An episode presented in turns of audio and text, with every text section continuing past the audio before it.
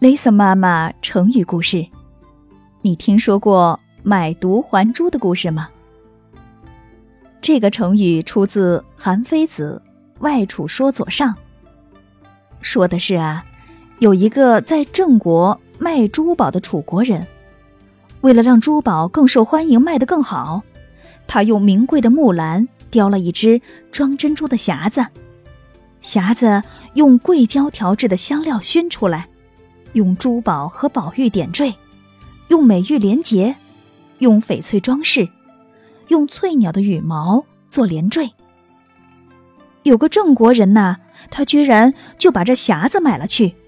而把匣子里面的珍珠取出来还给了楚国人，让这个楚国人哭笑不得。买椟还珠是一个贬义词，比喻没有眼光、取舍不当的人或事。